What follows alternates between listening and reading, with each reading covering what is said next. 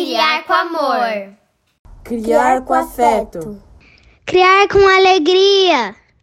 Criar, criar com, com asas.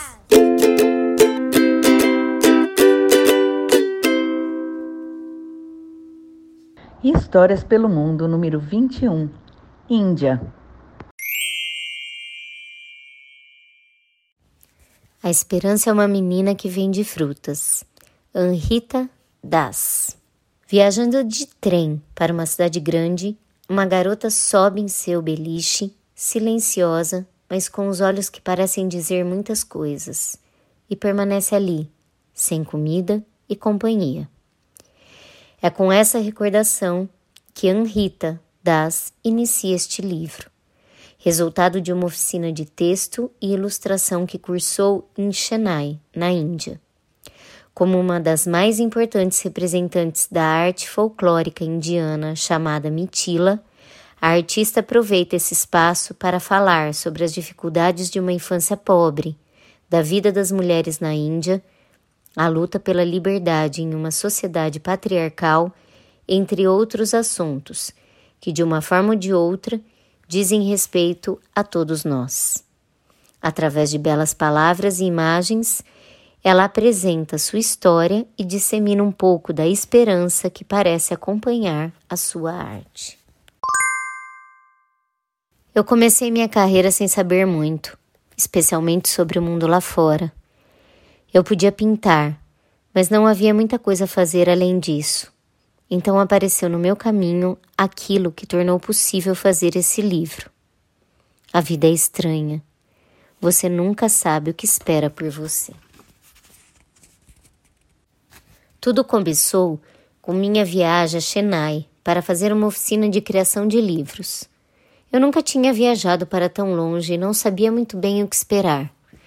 O lugar mais afastado para onde eu já havia ido tinha sido a pequena cidade de Madhubani, onde estudei artes. Naquela época, esse parecia ser um lugar distante, mas lá encontrei um professor que me encantou com suas ideias e seu trabalho artístico.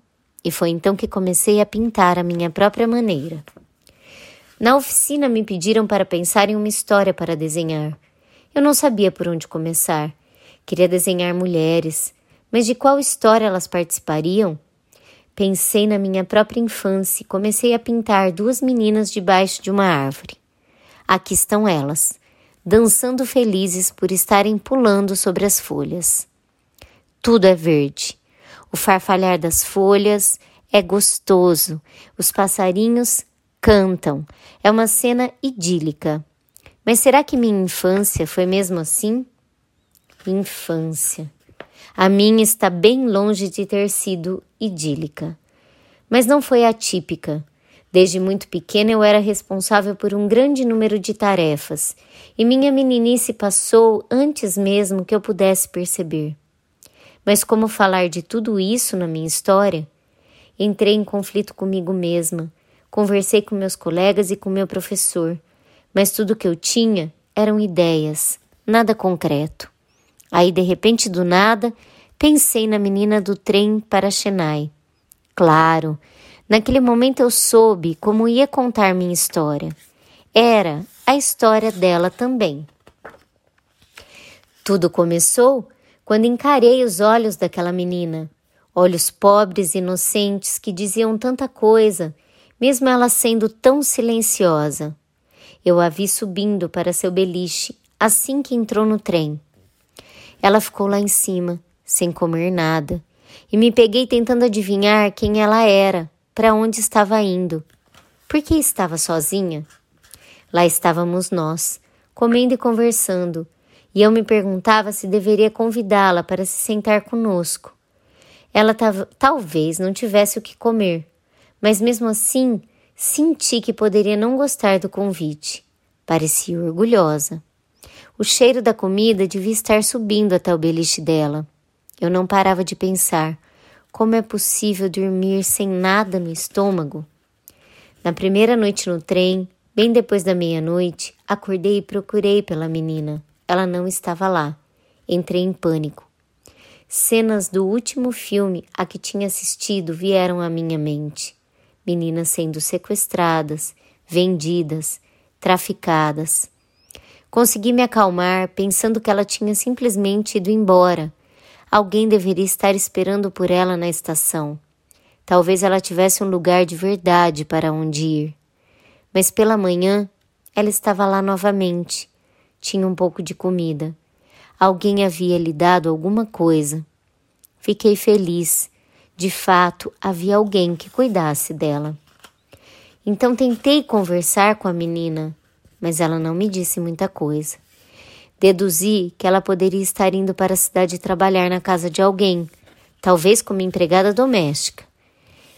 Ela sabia muito pouco, não tinha como conhecer muitas coisas. Provavelmente nunca fora à escola.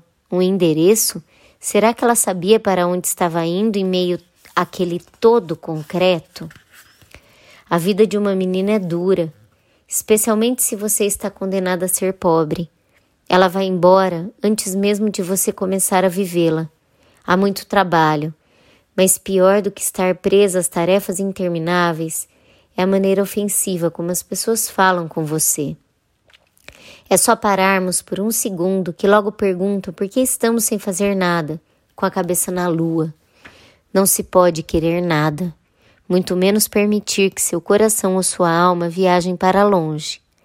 Ninguém nos deixa esquecer que nascemos menina, não menino. Liberdade. O que essa palavra significa? Ir à escola, aprender, e depois, casar, isso vai nos tornar livres? Essa menina também deve ter seus sonhos, já deve ter deixado seu coração viajar. Ela quase não fala. Eu a observo por um bom tempo. De vez em quando ela sorri. Vejo um olhar preocupado? Os seus olhos estão confiantes? Acho que ela é como um passarinho, um passarinho delicado dentro de uma gaiola invisível. Se alguém abrisse a porta, talvez ela voasse em liberdade, ou talvez hesitasse, sem saber para onde ir. Talvez ela não seja nada disso, mas é assim que eu a percebo. Fiquei tão atenta na menina que mal prestei atenção na minha própria viagem, nas mudanças na paisagem e na nova luz. Eu estava imersa naquela garota. Fui capturada pelo destino que imaginei para ela e tornei meu. De certa maneira, eu tinha me transformado nela. Antes que eu me desse conta, chegamos a Chennai e era hora de saltarmos. A garota de olhos tristes desapareceu assim que olhei ao redor. Me virei para pegar minhas coisas, meu coração estava pesado. Então, quando me virei novamente, vi uma menina e paralisei. Essa outra garota usava roupas rasgadas. Ela não tinha uma perna, mas mesmo assim conseguia empurrar seu carrinho com segurança. Dois meninos apontavam para ela e riam, mas ela nem ligava. Conversava com seus fregueses, contava o dinheiro e pesava as frutas. Ela se basta, pensei, está andando por aí, ganhando seu dinheiro e ajudando sua família. A visão dessa garota, uma visão bem comum, na verdade, também mudou profundamente alguma coisa em mim. A angústia que eu sentia por minha triste companheira de viagem ficou menos intensa e confusa. Espero que tudo dê certo para ela.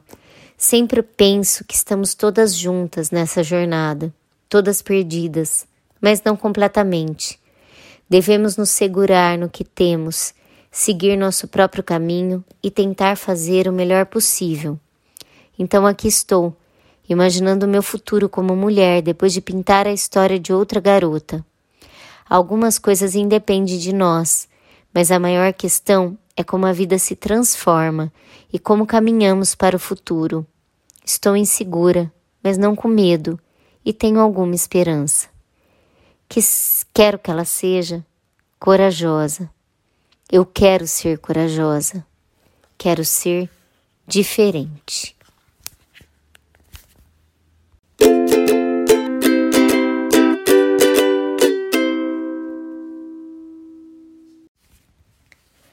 Anrita Das nasceu na Índia em 1986. Estudou durante dois anos no Mithila Art Institute em Madhubani e é reconhecida como uma das mais importantes jovens artistas do estilo Mitila, arte folclórica, que se originou entre as mulheres das regiões rurais do estado indiano de Bihar. Ela faz parte da nova geração de artistas que está rompendo barreiras com novas propostas narrativas mais contemporâneas e radicais.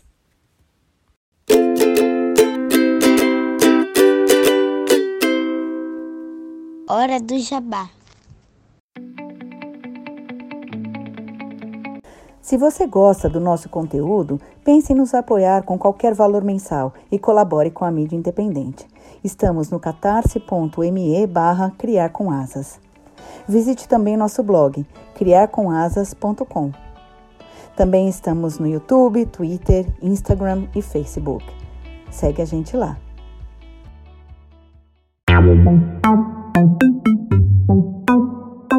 Hoje a história foi narrada por Patti Giuliani. Vinhetas, Julie Paola. Vozes da introdução, Bernardo, Constance, Júlia, Paola e Valentina. Mandalas e avatares, Constance. Edição, Dedelovitch.